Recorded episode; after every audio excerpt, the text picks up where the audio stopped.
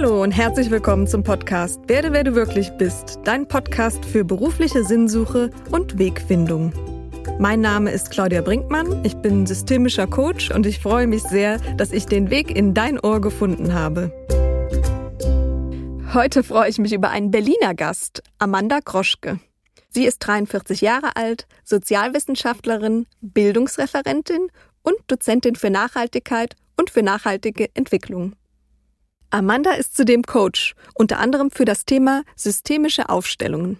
In der ehemaligen DDR geboren, folgte Amanda stets ihrem Bauchgefühl. Welcher Weg sich dabei für sie ergeben hat, davon erzählt sie uns heute. Außerdem erfährst du in dieser Folge, wie man eine Vielfalt an Interessen nährend unter einen Hut bringt, welchen Einfluss die eigene Intuition darauf hat und wovon unsere Gesellschaft mehr braucht, beziehungsweise welchen Beitrag du dazu leisten kannst. Viel Spaß mit dieser Folge. Herzlich willkommen, liebe Amanda. Ja, hallo. Guten Morgen, kann man ja noch sagen. Ähm, liebe Claudia, vielen, vielen herzlichen Dank, dass du mich in deinen Podcast eingeladen hast. Das Thema Persönlichkeitsentwicklung ist ja ein Thema, was in aller Munde ist, schon seit vielen Jahren. Aber es ist natürlich ganz besonders auch ein Thema, was mich umtreibt. Äh, und deswegen freue ich mich ganz besonders, heute bei dir im Podcast sein zu dürfen. Oh, vielen Dank. Da freue ich mich, freue mich auch sehr, dass du da bist. Amanda, du bist in der DDR aufgewachsen. Welche Vorteile siehst du für dich heute oder siehst du Vorteile, die sich so aus deiner Biografie ergeben haben?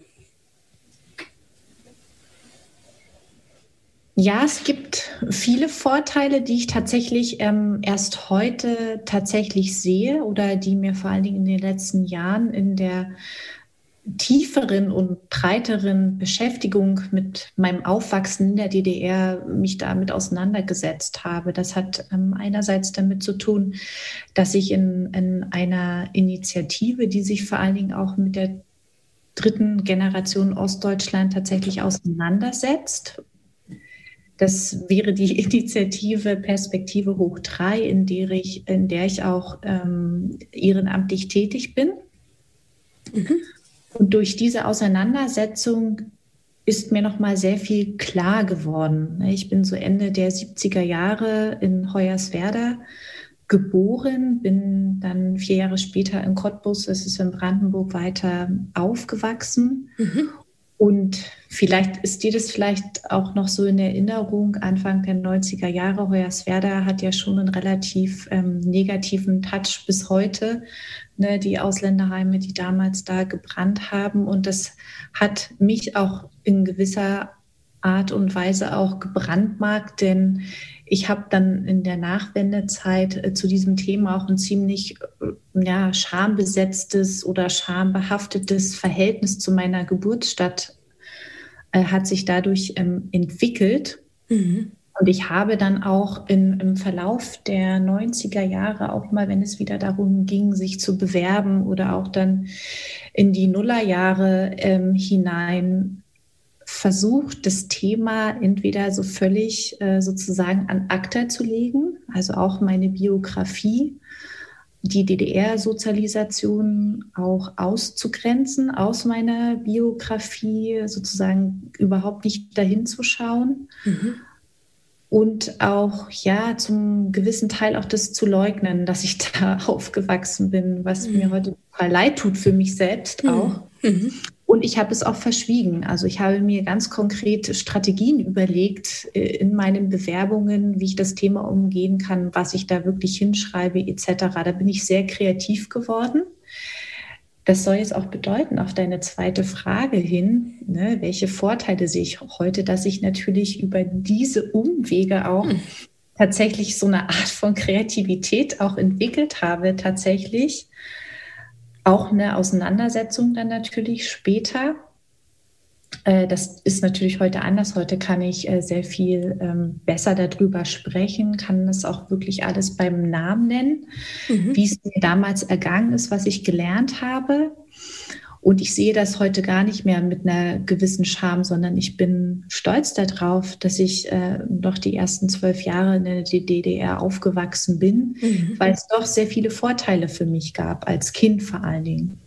Mhm. Und das betone ich jetzt nochmal oder das möchte ich gerne betonen, das mal herauszuheben aus diesem gesellschaftlichen, politischen, ich sage jetzt mal kommunistisch-sozialistischen Kontext. Also mhm. das gehört jetzt erstmal für mich da überhaupt nicht rein, sondern wenn ich mir nur alleine die Kindheit ähm, anschaue, und ich weiß auch, das geht vielen anderen auch so, dass wir so eine Zeit und Raum als Kinder hatten. Kinder mhm sein zu dürfen, wirklich zu spielen auf den Straßen. Natürlich weiß ich auch, dass sich insgesamt unsere Gesellschaft äh, bis heute stark verändert hat und dass es auch natürlich im, in der ehemaligen Bundesrepublik auch damals sicher auch Spielstraßen etc. gab. Darum geht es mir jetzt nicht so sehr, sondern irgendwie hatte da Kindheit war sehr viel freier bei uns gewesen. Unsere Eltern haben alle gearbeitet, sechs Tage die Woche, waren gar nicht wirklich da. Wir waren zwar auch irgendwie betreut, aber ich hatte schon in der ersten Klasse den Wunsch gehabt, einen eigenen Schlüssel zu haben, nach der Schule sofort nach Hause gehen zu dürfen. Ähm, und dafür habe ich auch innerhalb meiner Familie auch gekämpft, dass ich das äh, sehr früh schon konnte. Mhm. Und ich war viel draußen mit meinen Freunden in der Natur. Also heute kann man das, glaube ich, alles gar nicht mehr machen, gerade wenn Kinder in Großstädten aufwachsen, weil es halt einfach ganz viele andere Gefahren eben auch gibt, die es damals nicht so gab.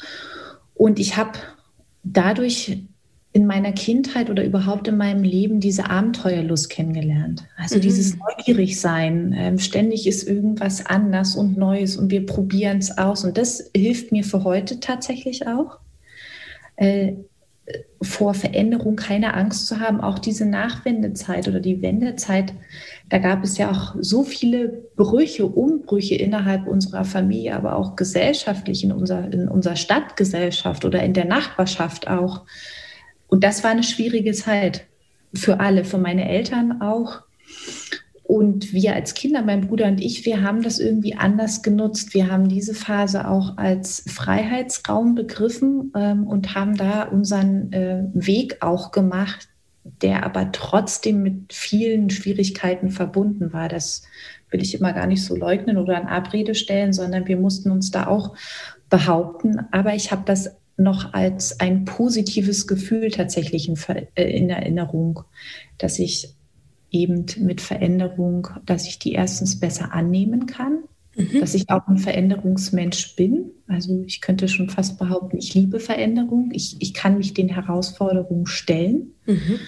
Und im Grunde genommen, ne, das Leben, unsere Gesellschaft ist ja auch permanent im Wandel. Mhm. Und deswegen braucht man noch einfach diese Veränderungskompetenz, können wir ja mal so sagen dazu.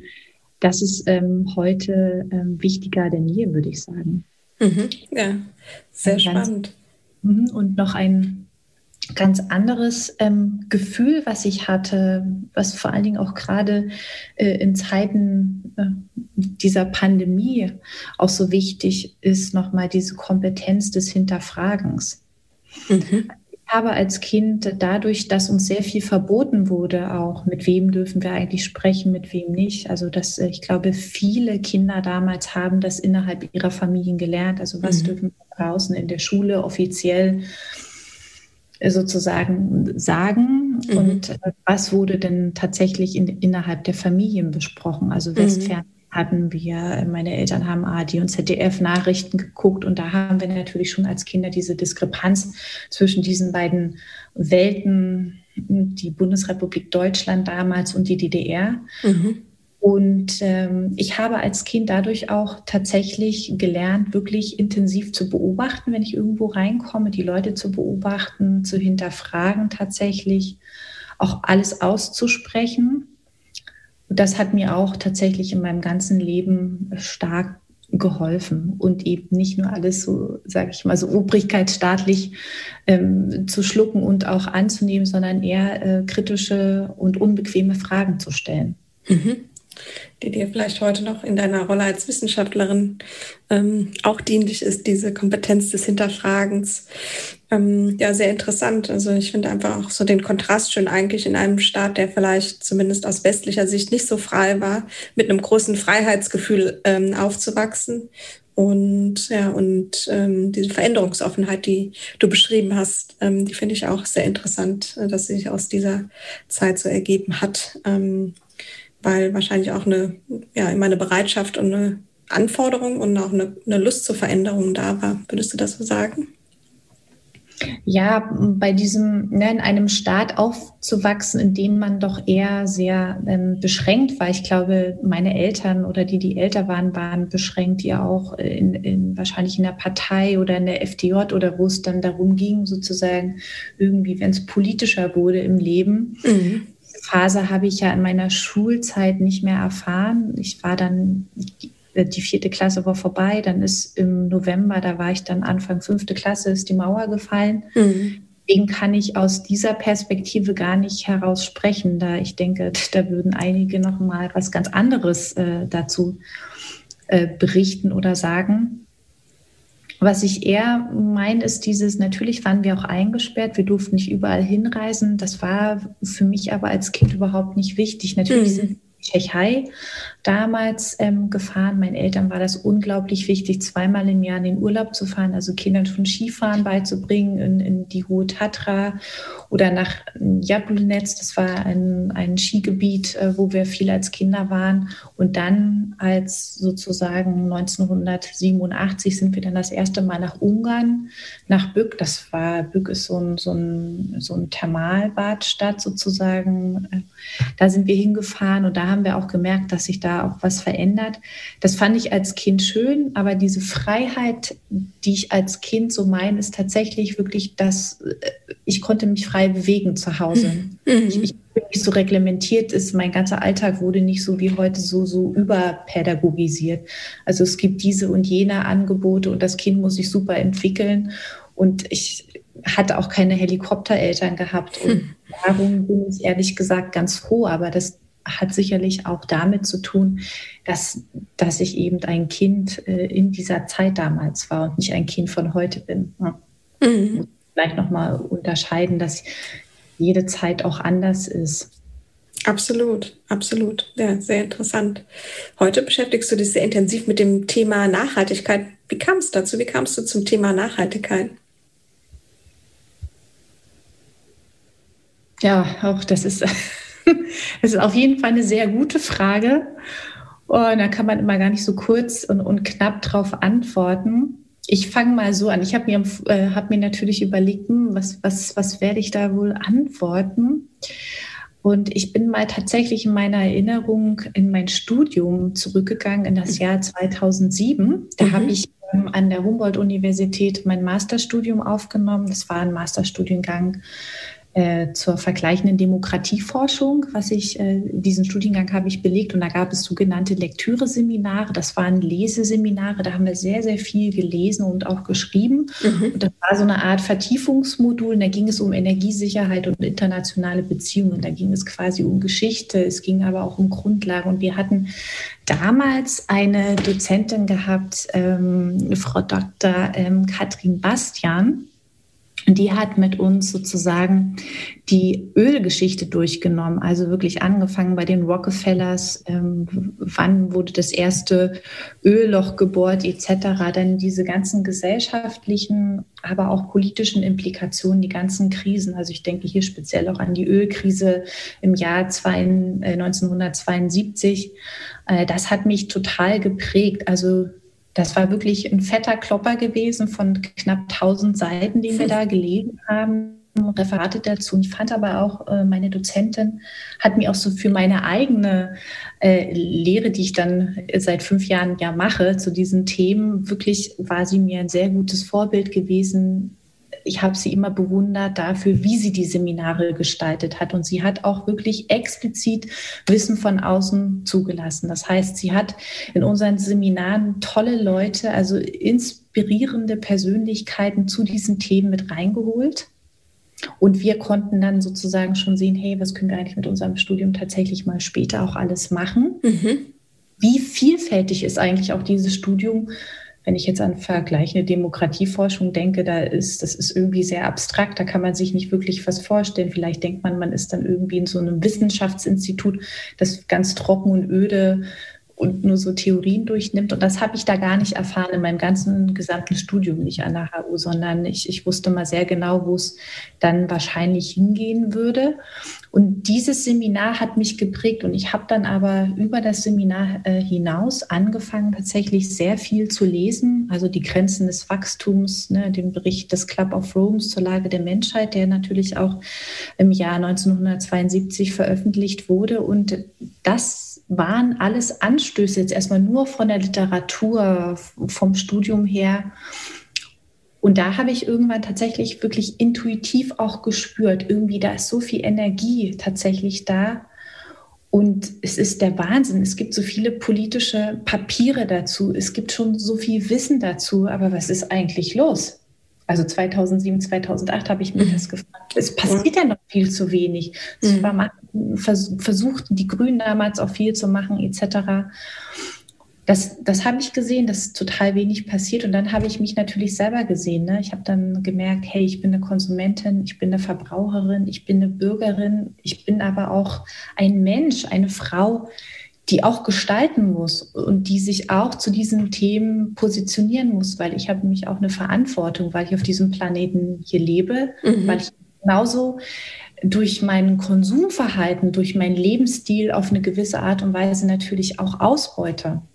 Und da habe ich mir gesagt, hey, da muss ich auch äh, mich selbst hinterfragen. Und da habe ich dann angefangen, langsam meinen Lebensstil erstmal zu hinterfragen, mir bewusst zu werden. Und dann bin ich in die Veränderung stetig tatsächlich gegangen. Und ich habe die Nachhaltigkeit, das sage ich auch immer ganz gerne meinen, meinen Studierenden oder wenn ich auch selber auch Vorträge halte oder Workshops mache. Die Nachhaltigkeit ist tatsächlich, es ist eine Suchbewegung. Mhm diese Suchbewegung ist auch, ähm, ist, ist auch dieses Gefühl der Intuition. Ich finde, dass es sehr stark miteinander verbunden ist. Wie meinst du das? na, diese Suchbewegung der, der Nachhaltigkeit, das war ja etwas, was ich bei mir irgendwie im Körper, das war nicht so sehr kognitiv, klar habe ich kognitiv ganz viel verstanden und mir Wissen angeeignet, aber ich habe mir auch gleichzeitig gesagt, nee, ich, ich brauche ja sowas wie ein heuristisches Wissen, also ich brauche so eine Art Erfahrungswissen, ich muss Erfahrung damit machen, nur dann kann ich mich verändern, dann bin ich auch in der Lage dazu, mich zu verändern. Und damals gab es noch wenige Blogs, fast gar keine Blogs, keine Ratgeber oder sowas, sondern das war diese Art äh, Suchbewegung heute noch, weil wir gar nichts über Nachhaltigkeit, klar, wir wissen, was die Auswirkungen sind, aber was das wirklich im Kern bedeutet, dass die Nachhaltigkeit quasi so ein Dach über uns ist. Also es geht um die Nachhaltigkeit, es geht um eine Art Ganzheitlichkeit da neue Wege des Wirtschaftens zu finden, was ja, da machen ja viele Leute was, da ist ja ganz viel los überall. Äh, das war eine Suchbewegung und das ist es immer noch. Und ich sage auch immer, so nachhaltige Entwicklung oder Nachhaltigkeit, das ist auch keine Option, die wir haben. Mhm. Also das bedeutet nicht, dass wir etwas tun oder auch nicht tun können, sondern ich finde, dass es tatsächlich der einzige Weg ist, der uns als Menschen oder wenn man davon sprechen möchte, der ganzen Menschheit quasi erlaubt, ein gutes Leben auf diesem Planeten zu führen, denn der ist nämlich einzigartig und dieser Planet, der wird uns auch überleben. Deswegen geht es auch für mich in der Kommunikation darum, dass es um uns geht. Es geht um unser Überleben. Mhm. Also ich glaube insgesamt, dass wir uns als Menschheit vielleicht dieser Trag Breite dieser Idee der Nachhaltigkeit, ich glaube, dass wir das noch nicht wirklich gut verstanden haben. Also wenn wir wirklich darüber in der Tiefe nachdenken. Ne? Absolut, da gibt es sicherlich, ähm, sicherlich noch Nachholbedarf, auch dass sich jeder Einzelne so vielleicht mit seiner eigenen Rolle dazu auseinandersetzt. Ich fand es sehr spannend, gerade als du meintest, ähm, ist eine Nachhaltigkeit ist auch so eine, eine Suchbewegung und dass sie mit der Intuition zusammenhängt. Ähm, würdest du sagen, ähm, dass es eine intuitive Suche ist, ähm, dass ein, ein Wunsch ist, der so aus uns herauskommt, nachhaltiger zu leben, weil wir vielleicht auch Teil der Natur sind? Ja, würde ich tatsächlich behaupten. Mhm. Aber davor muss noch ganz viel passieren. Ne? Mhm. Also du musst als Mensch irgendwie anfangen, irgendwo. Mhm. Und ich finde, da gibt es nicht den einen Weg sondern da gibt es ähm, tausende, Milliarden Wege. Ich glaube, so wie die, der Mensch an sich einzigartig ist, äh, es sind ja auch sozusagen alle Geschöpfe sozusagen einzigartig und deswegen können sie alle zusammen.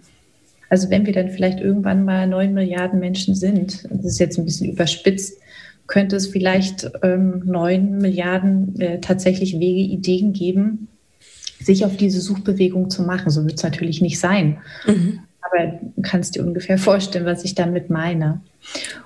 Und ja, und ich, ich finde halt, wenn man sich beginnt, mit der Nachhaltigkeit auseinanderzusetzen, dann ist man ja auch ein Stück weit ein Teil einer weltweiten, agierenden, global vernetzten und wachsenden Suchbewegung. Mhm. Und, und so wie ich die Nachhaltigkeit, so sehe ich ja auch die Intuition tatsächlich als ähm, Kompass. Mhm. Als so ein inneres Navigationsgerät, was tatsächlich im Bauch sitzt. Und da gibt es leider jetzt irgendwie auch keine Anleitung wirklich dafür oder es, es gibt auch nicht so ein Rezeptbuch mit fertigen Lösungen. Ne? Ich, ich, koche vielleicht das und das und dann kommt Nachhaltigkeit oder Intuition oder sowas raus, mhm. sondern man muss sich dann als Mensch auf den Weg begeben. Und das geht über Gestaltung. Ich packe etwas an, ich erfahre etwas, ich setze um und mache auch Erfahrung. Und da darf ich natürlich auch Fehler machen. Mhm. Weil aus Fehlern, ich nenne das mal lieber Erfahrung, ähm, kann ich halt eben ähm, unterscheiden, was gut funktioniert hat, was nicht so gut funktioniert hat. Da muss ich nochmal neu, da muss ich nachjustieren oder ich muss sogar vielleicht diesen Weg, den ich eingeschlagen habe, auch verlassen. Mhm. Auf der anderen Seite, die Menschen, die sich schon in diesem Nachhaltigkeitsbereich ähm, engagieren, sind auch ein Teil einer ganz reichen Geschichte. Das wird auch immer vergessen oder es ist nicht so bewusst. Und, und diese Geschichte dieser Suchbewegung, ähm, die beginnt ja nicht in unserer Gegenwart. Auch nicht in den letzten zehn Jahren oder sowas. Oder die beginnt auch nicht in irgendwelchen Denkfabriken, äh, Thinktanks oder in der Politik, in der Wirtschaft oder so, sondern die beginnt für mich im Wald. Und natürlich könnte ich jetzt sagen, oh ja, die beginnt im deutschen Wald von vor 300 Jahren. Karlowitz hat das geprägt sondern ich würde viel weiter zurückgehen und ich würde tatsächlich auch mal im Wald tatsächlich bleiben. Wald und Natur, das mhm. ist ein Raum, der uns, uns erstens als Mensch überhaupt nicht bewertet. Also ich kann in die Natur gehen und da befindet keine äh, Bewertung statt und ich komme auch runter. Das kennst du wahrscheinlich selber, auch wenn du einen Waldspaziergang machst, wie man da wirklich nach einiger Zeit tatsächlich zu sich kommt. Mhm dass man wieder sich äh, in seiner Mitte fühlt und dass man auch so eine Art Ruhe spürt und vielleicht dann irgendwann die Vögel äh, tatsächlich dann auch hört. Und so geht es auch ähnlich, jedenfalls mir mit der Intuition. Mhm. Dass ich, wenn ich zu viel im Außen unterwegs bin, dass ich natürlich diesen Kontakt zu meinem Bauch, zu meiner inneren Stimme auch verliere, mhm. dass ich dann auch den Rückzug brauche. Mhm. Das heißt, ich, ich muss dann wieder in die Ruhe gehen. Und davon lasse ich mich auch leiten. Also ich versuche das immer in so einer Balance auch zu halten. Das mhm. klappt mal gut. Dann gibt es auch wieder Momente oder Phasen in meinem Leben, da klappt das nicht so gut. Und mhm. das ist halt auch immer ständig für mich auch eine Herausforderung. Ne? Wie schaffst du diese Balance für dich? Also wenn du merkst, zum Beispiel, jetzt bin ich zu viel im Außen, ja, merkst du dann selbst deine Unverbundenheit, spürst du die dann? Und was sind so für dich Methoden, vielleicht auch der Waldaufenthalt, ähm, die für dich funktionieren, um da diese Balance wieder herzustellen mit der inneren Anbindung? Methoden ist, also die Methode, die ich tatsächlich habe und die super gut klappt, ist, wenn ich viel im Außen bin, dann spüre ich, dass ich vor allen Dingen viel im Kopf bin. Mhm. Das viel nachdenke und dass ich vor allen Dingen meinen Körper nicht mehr spüre. Mhm. Mhm. Also fällt mir irgendwann auf, so Gott, ich, ich, äh, ich, ich äh, mein Ressourcenbarometer. Mhm. Sehr schöner Begriff. Körper, wo bin ich im Körper? Kann ich zum Beispiel meine Füße, wie kann ich die gerade spüren? Oder, oder spüre ich gerade meine Sitzhöcker, wenn ich sitze? Mhm oder tut mir irgendwas weh oder habe ich Verspannungen. Wenn ich zu viel im Außen bin, im Kopf bin, dann spüre ich das alles nicht mehr. Und dann kommt bei mir irgendwann, meldet sich mein Körper und sagt, hallo, Achtung, du solltest mal wieder zurückkommen. Und ich bin ja dann auch nicht so, ich fühle mich da nicht so gut ausgeglichen. Ja, so ich fühle mich irgendwie, ich bin unruhig. Das sind so Anzeichen für mich tatsächlich. Und was ich dann mache, ist, dass ich viel in die Natur gehe. Laufen, laufen, laufen, immer raus. Hier mhm. an den Schlachtensee in Berlin. Das ist für mich die kürzeste Strecke, 20 Minuten mit der S-Bahn, dann ist man am See. Oder am Wochenende geht es dann halt immer richtig raus. Und zu Hause gibt es, äh, mache ich sehr viel Körperarbeit. Mhm tatsächlich, also meine Lieblingssachen sind da tatsächlich äh, progressive Muskelentspannung. Mhm. Also was, äh, so das geht eine Stunde. Das hat mir meine gute Freundin schon vor 15 Jahren geschenkt. Das, das höre ich sehr viel und ich lege mich dazu auch hin. Ich kann dazu nicht sitzen, sondern ich muss da liegen. Und dann komme ich, bin ich nur noch im Körper und das ist, das tut mir so gut. Mhm. Und versuche halt auch Pilates und sowas mache ich auch versuche ich einmal am Tag. Das klappt nicht immer. Es klappt ein paar Wochen jeden Tag super und dann bin ich irgendwie wieder weg für eine Woche oder zwei Wochen, schaffe ich das gar nicht. Es ist halt leider so. Da bin ich auch nicht so happy. Ich kriege es aber im Moment auch nicht anders hin. Und wenn ich diesen Körper spüre und ihm einfach viel Aufmerksamkeit schenke, dann kann ich auch meiner Intuition wieder sehr viel Kraft geben und Aufmerksamkeit schenken. Und dann kann ich zum Beispiel auch bessere Entscheidungen treffen. Mhm. Spannend. Jetzt bist du ein Mensch, ähm, die viel auf ihre eigene Intuition achtet, ähm, damit auch in Kontakt ist, zumindest ähm, die meiste Zeit. Wie würdest du sagen, hat Intuition auch Einfluss auf deinen Lebensweg genommen? Hat sie dich geführt bei verschiedenen Stationen? Hast du mit ihr Entscheidungen getroffen? Wie war das? Hm. Ist gar nicht so einfach, diese Frage zu beantworten.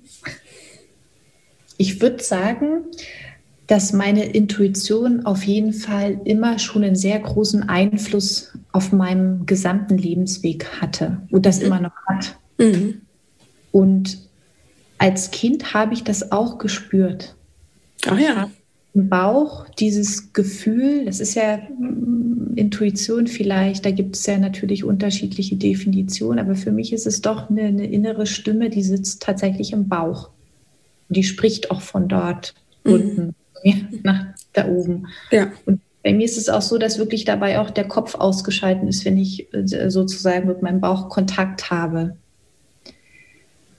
Ich habe als Kind aber dem Bauch nicht vertrauen können, mhm. weil an mich ganz viele Anforderungen, Erwartungen und Wünsche auch gestellt worden sind, zum Beispiel durch entweder durch die äußere Welt, also durch meine soziale Umwelt, aber auch durch meine Eltern. Und das kennst du, das weißt du auch. Mhm. Kinder wollen vor allen Dingen geliebt werden, mhm. wollen gewertschätzt und gesehen werden. Und dann tun sie natürlich auch erstmal alles dafür, oder für andere, um dem zu entsprechen, also einem bestimmten Verhalten zu entsprechen, damit es eben angenommen und geliebt wird. So war das jedenfalls bei mir. Und dann wird dieses Gefühl der Intuition oder wer bin ich überhaupt, das, äh, das wird dann sozusagen tritt in den Hintergrund und wird vielleicht sogar gedeckelt, abgespalten, wie auch immer. Und dem konnte ich noch nicht so gut folgen. Ich habe dann als Kind trotzdem manchmal diesem intuitiven Gefühl bin ich trotzdem gefolgt und ich habe dann gemerkt mit der Zeit, ich treffe die Entscheidungen anders, aber hatte sehr viel mehr Angst gehabt vor den Reaktionen der äußeren Umwelt. Mhm. Und ich musste da einfach ein bisschen älter werden dafür, dass ich dem mehr vertrauen konnte. Und das ist bis heute so. Ne? Es ist bis heute manchmal so, gibt es hm, Dinge, da fällt es mir extrem schwer, wie soll ich jetzt entscheiden. Ich muss zum Beispiel abwägen. Und da sagt mein Kopf etwas, da sagt aber auch mein Gefühl im Bauch etwas und ich, ich muss dann abwägen. Mhm. Dennoch ist es so, dass ich dem Bauch heute sehr viel äh, mehr Raum gebe und dass ich auch meine Intuition tatsächlich ähm, entscheiden lasse. Und das hat vor allen Dingen auch vor fünf Jahren habe ich das gemacht, indem ich dann gesagt habe, ich werde meinen super, super guten Job aufgeben, weil ich mit bestimmten Sachen einfach nicht zufrieden und auch nicht glücklich bin. Mhm. Und ich möchte jetzt mal was ganz Neues ausprobieren. Und alle haben im Außen gesagt, meine Familie, nein, mach das bloß nicht, bloß nicht selbstständig machen. Wie willst du dein Geld verdienen? Also immer dieses Nein, nein, Nein und Aber und Aber und Aber. und bleib doch lieber bei deiner Sicherheit. So.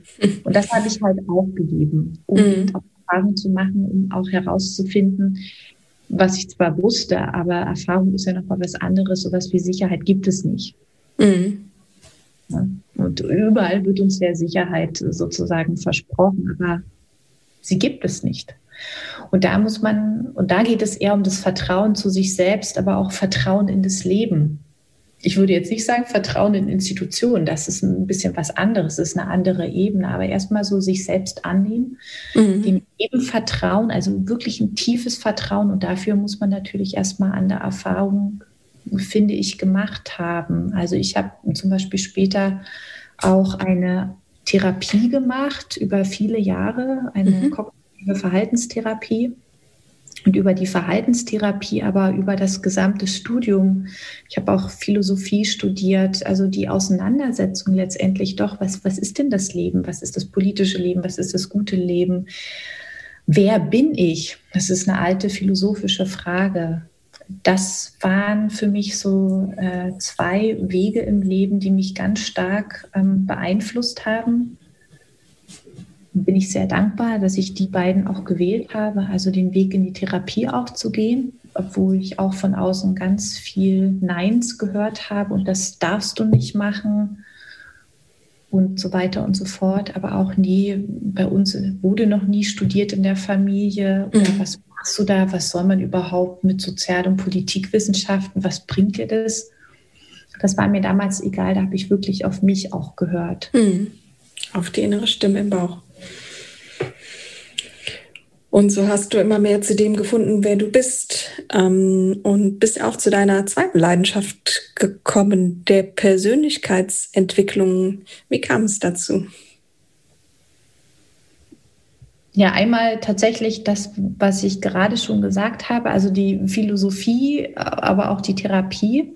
Mhm. Und dann ging es halt weiter, dass ich gemerkt habe, in meinem Beruf, in dem ich dann später auch gearbeitet habe als Sozialwissenschaftlerin, habe ich gemerkt, dass ich vor allen Dingen, ähm, ich habe so dezentrale Energiewendeprojekte beraten, war äh, in Hessen in ganz vielen Kommunen, sprich mit ganz vielen Menschen, die in Kommunen arbeiten, mit Klimaschutzmanagern und Klimaschutzmanagerinnen unterwegs. Und ich habe mit Menschen dort gearbeitet. Ne? Wir haben ganz viele partizipative Prozesse aufgesetzt, ganz viele Foren habe ich gemacht und mir hat diese Arbeit mit Menschen vor Ort direkt konkret an einem Projekt äh, zu arbeiten, das hat mir so einen großen Spaß gemacht und ich habe aber auch auf der anderen Seite immer gemerkt, es geht immer ganz viel und, um Emotionen und Gefühle. Mhm. Es geht immer ganz wenig um eine Sache. Ja, stimmt. Und habe dann auch andere Fragen gestellt den Menschen. Warum ist denn das? Warum bist du da so emotional oder was begeistert dich an diesen Zukunftsthemen so? Da steckt ja eine Begeisterung, ein Gefühl, eine Neugier dahinter und und ich habe mich speziell dann immer sozusagen auf dieser Ebene auch bewegt und habe dann natürlich zu Hause in meiner Freizeit äh, viel darüber gelesen, über Persönlichkeitsentwicklung natürlich auch. Mhm. Habe auch mal bei mir selber auch geguckt, wie ich mich entwickelt habe und es gab dann bestimmte Ereignisse in meinem Leben, die mich dann auch noch mal dazu geführt haben, mir bestimmte Themen auch noch mal ganz anders anzuschauen. Das habe ich dann mit der Systemaufstellungsmethode. Andere kennen das auch als Familien oder unter dem Begriff Familienaufstellung. Mhm. Da habe ich schon mal mit Anfang 20 ähm, angefangen aber das war noch für mich alles zu groß. Ich habe ganz viele Sachen noch nicht verstanden. Da war ich noch gar nicht so weit gewesen. Aber so ab 2012, ab 2013, so in diesen Jahren, da habe ich das dann nochmal aufgegriffen und habe mir mit dieser Methode ganz eigene Themen auch angeschaut. Mhm. Und habe dann auch eine Ausbildung angefangen. Mhm. Systemaufstellung. Also ich bin heute Systemaufstellerin und mache gerade seit einem Jahr eine sogenannte Aufbaustufe, mhm. Äh, die auch einen Schwerpunkt hat. Da geht es ja viel um ähm, körperliche Krankheiten auch. Es geht um Traumata. Äh, und das gucke ich mir halt sehr genau an. Und da sind wir jetzt in der Ausbildungsgruppe auch wieder selbst in so einem eigenen Prozess dass wir Selbsttherapie als Gruppe, aber auch als Individuum in der, in der Gruppe auch äh, machen müssen, was ganz, ganz wichtig ist, um wirklich auch frei zu sein, um seinen Klientinnen und Klienten auch neutral begegnen zu können. Ne? Dass mhm. man sagen, dass keine Gegenübertragungen, Übertragungen stattfinden etc., was passieren kann. Aber wir lernen da ja auch, das alles auszusprechen und äh, dann wirklich aufmerksam mit mit einem großen Herzen, mit einem großen empathischen Gefühl auch bei dem anderen sein zu können und ihn mhm. auch zu begleiten. Ich spreche immer nicht so gerne von Führung, sondern eher von Begleitung. Und so bin ich zu diesem Thema tatsächlich gekommen. Mhm. Ja, sehr spannend. Systemaufstellung ist ein sehr, sehr spannendes Thema. Ähm, ich würde noch mal ganz kurz gerne zurückkommen zu dieser sehr schönen Aussage herauszufinden, wer bin ich, mit der du dich ja intensiv auch beschäftigt hast. Was würdest du anderen Menschen raten, die vielleicht in einer ähnlichen Situation sind, die vielleicht sagen, irgendwie bin ich ähm, in diesem Job gelandet, ich weiß nicht genau, ob das ist, wer ich bin, ich würde gerne mehr herausfinden, wer ich eigentlich bin ich bin einfach so, ja, bin einfach so dem gefolgt, wie es war. Und ja, ich würde gerne einfach mehr über mich herausfinden. Was würdest du so einem Menschen raten? Da würde ich wahrscheinlich jetzt, da kommt bei mir so ein bisschen die Systemaufstellerin so ein bisschen raus. Ja. Ich Okay. Tatsächlich würde nicht gleich eine Systemaufstellung machen. Das würde ich jetzt gar nicht machen, weil das ist ein bisschen was anderes, sondern ich würde, also wenn ein Klient, eine Klientin zu mir kommen würde und mir diese Frage, die du mir gerade gestellt hast, stellen würde, dann würde ich mit ihr tatsächlich wahrscheinlich mal so ein Genogramm. Kennst du das? Weißt du, was das ist? Ein Genogramm erstellen? Mhm. Ich weiß, worum es dabei geht, aber erklär es vielleicht noch mal kurz für die Zuhörerinnen und Zuhörer. Also ein Genogramm ist im Grunde genommen sowas wie ein Familienbaum, den ich erstelle. Und da frage ich halt ab ne, über, über sozusagen Vater, Mutter, ähm, väterlicherseits, ähm, dann mütterlicherseits, äh, äh, wie war zum Beispiel die Qualität dieser Ehe, was ist da alles passiert? Also da wird dieser Familienstammbaum, der wird so durchgefragt mit äh, bestimmten Fragen. Mhm. Und ich, es, es gibt dann so eine bestimmte ähm, Grafik, die da gemalt oder gezeichnet wird mit, mit Symbolen, die ich auch gelernt habe. Also damit man eben da nicht so viel zu stehen hat, sondern mit Symbolen arbeiten kann. Dann kann man noch ein bisschen was über die Qualität von Beziehungen, wurde irgendwie geschieden, gab es Abtreibungen, wie war dies und das. Das äh, wird dann sozusagen dort auch eher grafisch dargestellt und in dieser Arbeit, also das so ein Dinogramm dauert so 90 Minuten, findet schon so ein, so ein erster bewusster Prozess bei der Klientin, bei dem Klienten statt, dass tatsächlich sich auch so ein, so, so, ein, so ein Bild ergibt. Ach, ist ja interessant, da entsteht da, da entstand eine Dynamik, die ich zum Beispiel bei mir auch kenne. Mhm. Also einmal geht es der Baum quasi nach oben. Das kann man sich so die Äste, die so wachsen. Was gibt es da für Verstrickungen eventuell? Und nach unten der Stamm. Das ist immer das, das, das ist der Klient oder die Klientin mit, mit ihrem gegenwärtigen Leben, äh, den, ähm, dem Beziehungsgrad stand verheiratet oder wie auch immer, sind da Kinder und so weiter und so fort. Da wird dann nach unten gearbeitet. Und da kann man sozusagen das immer ganz schön so als so eine Art Spiegelung auch betrachten. Ne? Mein Leben heute, was, was hat das vielleicht mit der Vergangenheit zu tun oder wie beeinflusst mich meine Vergangenheit, aber auch die Vergangenheit meiner Ahnen vielleicht heute? Mhm. Und, ne, und dann kann man natürlich Fragen stellen, wenn es darum geht, ich möchte mich beruflich verändern. Dann kann man mal gucken, wie, wie ist man mit Veränderung umgegangen? Wer bin ich eigentlich wirklich? Wie war ich als Kind? Also ich gehe immer ganz gerne bei meinen Klienten in die Kindheit tatsächlich auch zurück oder manchmal gehe ich auch in die Zukunft und frage, was möchtest du in Zukunft werden? Was möchtest du da sein? Wie willst du sein? Also eher so Zukunftsfragen zu stellen mhm. und dann daran tatsächlich äh, zu arbeiten, aber auch zu gucken, wie steht es eigentlich um die Gefühle, die man hat. Ne? Und sich um diese Gefühle auch zu kümmern. Und da kann man dann unterschiedliche Methoden ähm, anwenden, um die positive Gefühle zum Beispiel zu stärken um sich dann eben auch zu nähren oder auch der Hinweis, dass man natürlich sich auch die richtigen Menschen in seinem Umfeld suchen muss. Ja, zu gucken, wie sehen denn die Qualitäten meiner Freundschaften, die ich führe, wie sieht denn das konkret aus? Bin ich da mit den richtigen Leuten unterwegs in meinem Leben? Sind das Menschen, die mich wirklich unterstützen, die mich auch fordern, die mir Mut geben, die mich auch inspirieren, etc. Das sind so Dinge. Mhm. Also im wahrsten Sinne des Wortes, sich auf einer ganzheitlichen Art und Weise im Spiegel auch anzugucken. Mhm. Mit allem, was da so kommt. Und das, das ist nicht nur Licht, sondern da ist auch immer ganz viel Schatten und sich tatsächlich im ersten Schritt auch mit diesen Schatten zu beschäftigen oder den Schatten zu begegnen, das ist sehr, sehr wertvoll und das braucht Begleitung, weil das vielen Menschen auch Angst macht. Definitiv. Also, freiwillig gehen wir nicht gerne in den dunklen Keller, sage ich mal. Nee, das sicher nicht. Auch nicht mit einer Taschenlampe, ne? um es auszuleuchten äh, oder so. Und es ist wirklich auch diese Reise zum inneren Kind. Mhm. Ja, fragen, wie geht es beim inneren Kind? Wo sitzt es eigentlich? Also ein Gefühl dazu zu bekommen.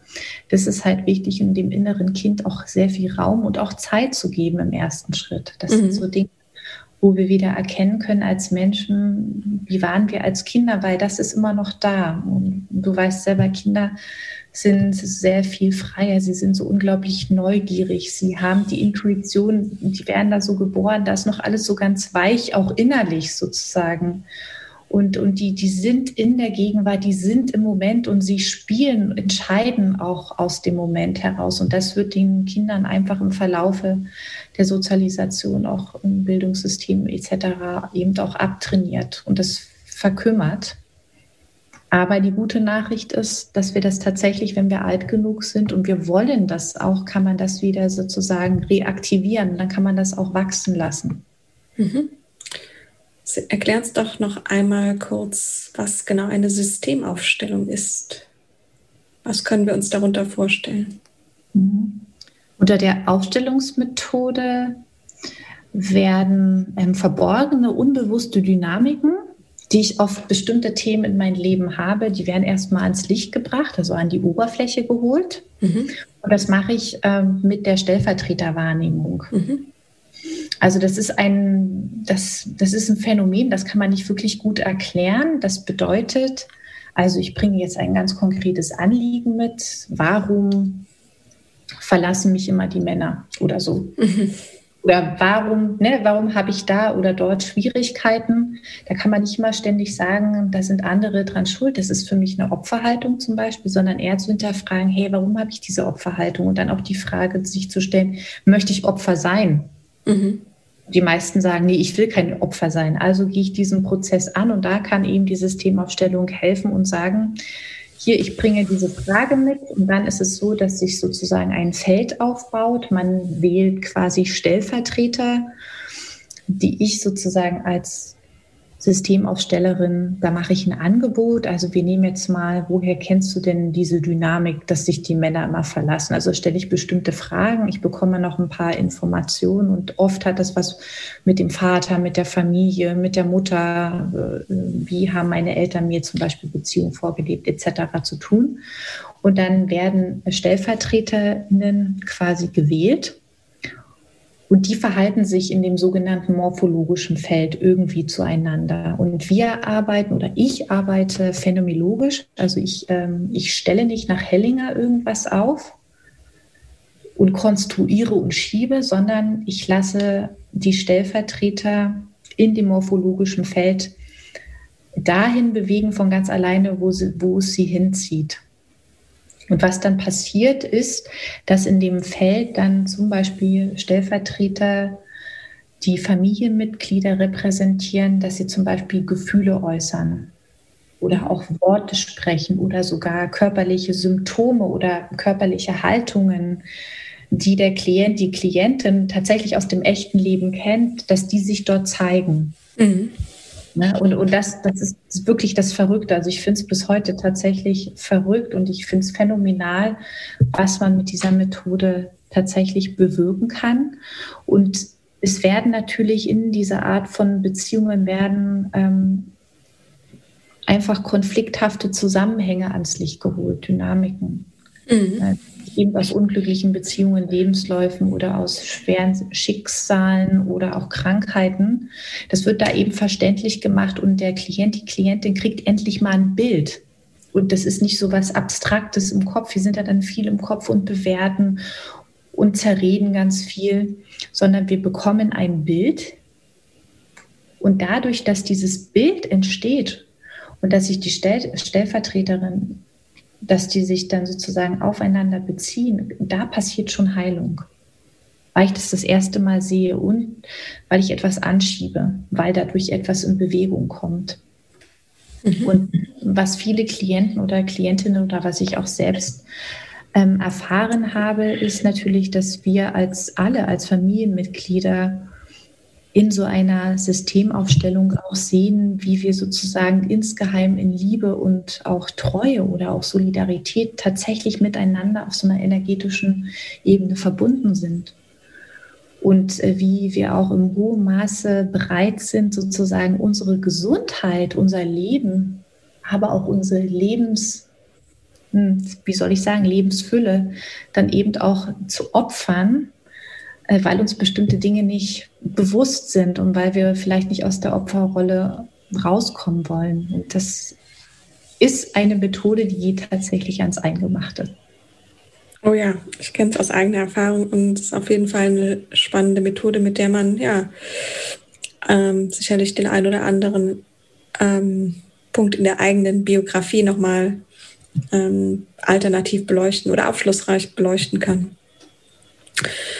Wenn man dir so zuhört, du machst ja wirklich einen ganzen Blumenstrauß an spannenden Themen und Dingen, sei es wissenschaftlich, Thema Nachhaltigkeit, ähm, Thema Bildung, das sind alles, alles Themen, mit denen du dich beschäftigst, die Aufstellungsarbeit, Persönlichkeitsentwicklung.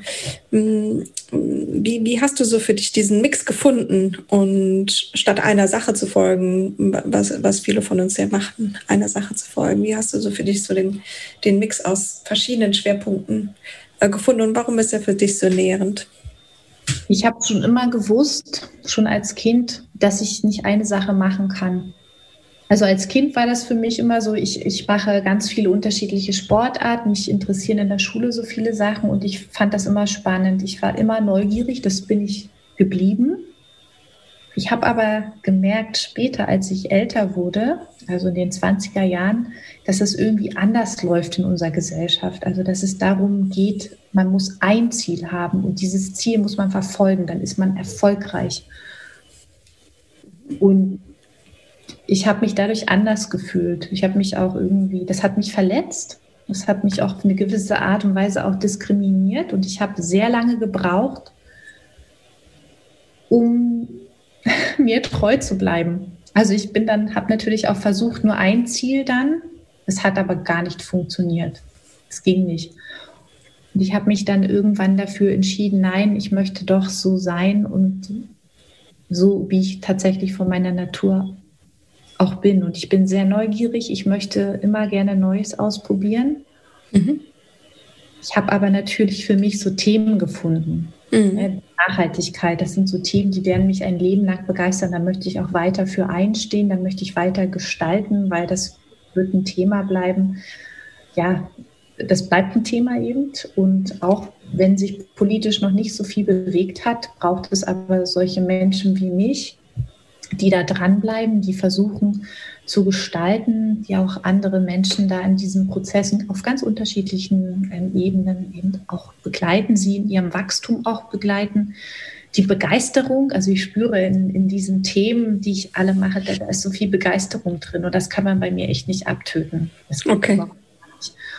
Und mir ist aber auch dieses lebenslange Lernen extrem wichtig. Mhm.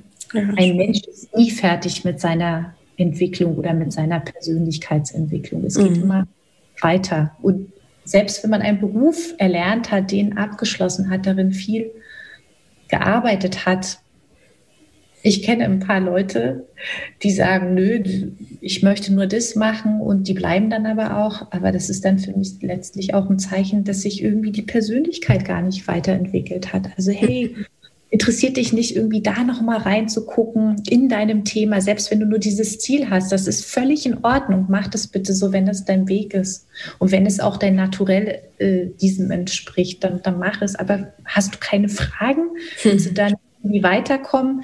Das finde ich manchmal ein bisschen, also es irritiert mich, aber ich sage dann auch, okay, das, das ist das Bier des anderen und ich habe auch nicht das zu bewerten. Mhm. Also ich will dann auch in der Bewertung zurücknehmen. Ne, ich bin auch nicht so, ich bin nicht erleuchtet, um Gottes Willen, sondern ich bewerte manchmal auch, aber ich, ich merke das dann auch bewusst und dann tut es mir auch leid und dann nehme ich mich da zurück. Mhm. Das ist ja, spannend. Wir sollten uns alle die kindliche Neugier bewahren, die ja oft äh, einfach ja, genährt wird durch, äh, durch, dass wir uns mit Dingen beschäftigen, die uns einfach Freude und Spaß machen. Ähm, wenn du so an unsere Gesellschaft denkst, mit der du dich ja auch beschäftigst äh, beruflich, ähm, was würdest du dir für unsere Gesellschaft wünschen? Wovon brauchst du aus deiner Sicht mehr?